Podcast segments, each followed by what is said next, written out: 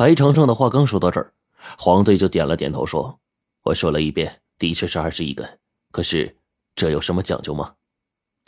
星象占卜这些东西属于阴阳范畴，贞子奶奶和冰骷髅黄队他们不懂，但剩下的我们三个自然是懂的。”火烈就解释说。在风水还没有形成的时候，我们的祖先呢就已经能够通过占卜、望气和观星预测一些东西了。甲骨文盛行于商朝，那时候呢都还没有风水这说法。而这二十一个煞星代表的全都是灾祸以及病死。说到这儿，火烈一指我们旁边那根石柱，然后说：“现在按照方位来算的话，这边的石柱实际上应该是瘟疫性的所在，那边那个石柱似乎是伤寒性所在。”这些都是古时候的恶行，是不被允许祭祀的。用恶行祭祀，并且这处理他们所对应的石柱，还那当时的地人们肯定是在祭祀什么东西，只是他祭祀的是啥呀？我忍不住就问道。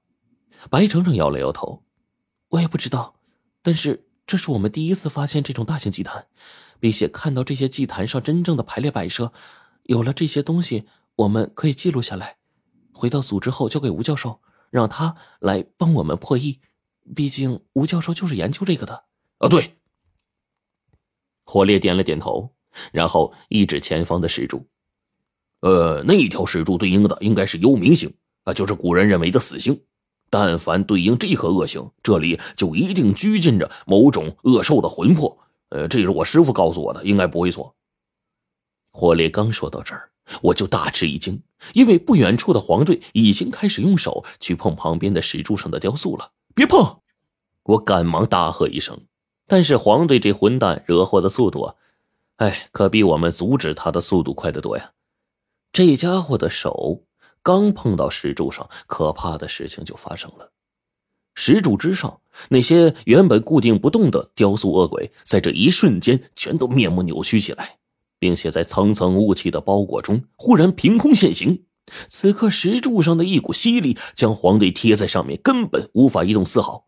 这恶鬼的速度极快，快到我们连出手的时间都没有。他已经张开巨口，猛地将黄队的脑袋给吞噬了。我的妈呀！黄队这时候反应过来，大叫一声，便已经被这个恶鬼一口给包住了。忽然，那恶鬼惨叫一声，如受重击，猛然将黄队给放开，重新缩回了石柱里。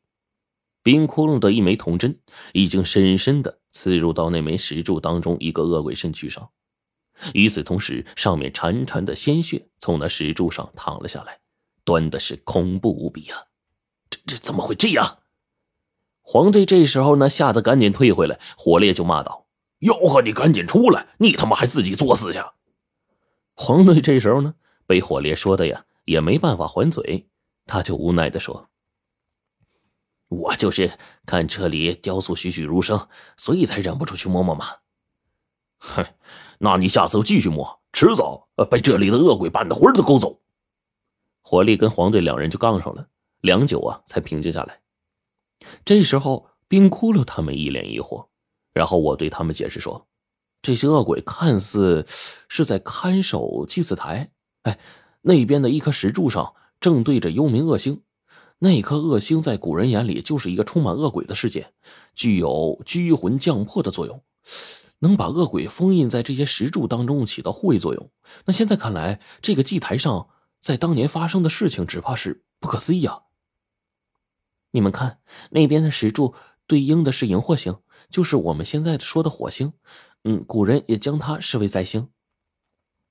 白程程这时候呢，一指旁边的位置，我们再也不敢乱碰这祭坛上的东西了，而是要趁机啊，将这整个祭坛都轻轻的走一遍。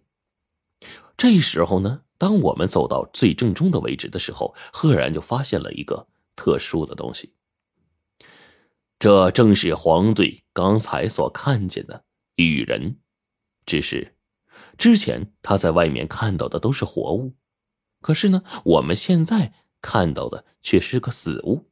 这是一个外貌极其丰神俊朗的男性羽人，身上长着白色的翅膀，一展展开的话，估计也得有六七米。此刻，他的翅膀合拢，双目紧闭，一动不动的被绑住双手，用铁锁固定在两边的石柱上，并且双脚离地。看到这一幕，我不由得从心底里惊叹了一声：“这就是那个年代的羽人吗？怪不得在各地都曾经有过关于天使的传闻。这些东西啊，倒是与那传说东西极其相似，只是……”与这羽人十分不和谐的是，这羽人的下半身已经彻底蛇化了，它的尾巴足有水桶粗细，一直延伸着，有着五六米的模样。这怪物虽然是一动不动，可是当我们的手电筒照射到地面上的时候，看到下方的情境的时候，还是吓了一跳。它的尾巴居然是活着的，尾部的位置落在地上，时而还会摆动个一两下。这怪物果然是被镇封在这里了。一看到这里的场景，我就直接明白过来。我之前曾经问过冰窟窿一句话：这下面囚禁的是什么东西？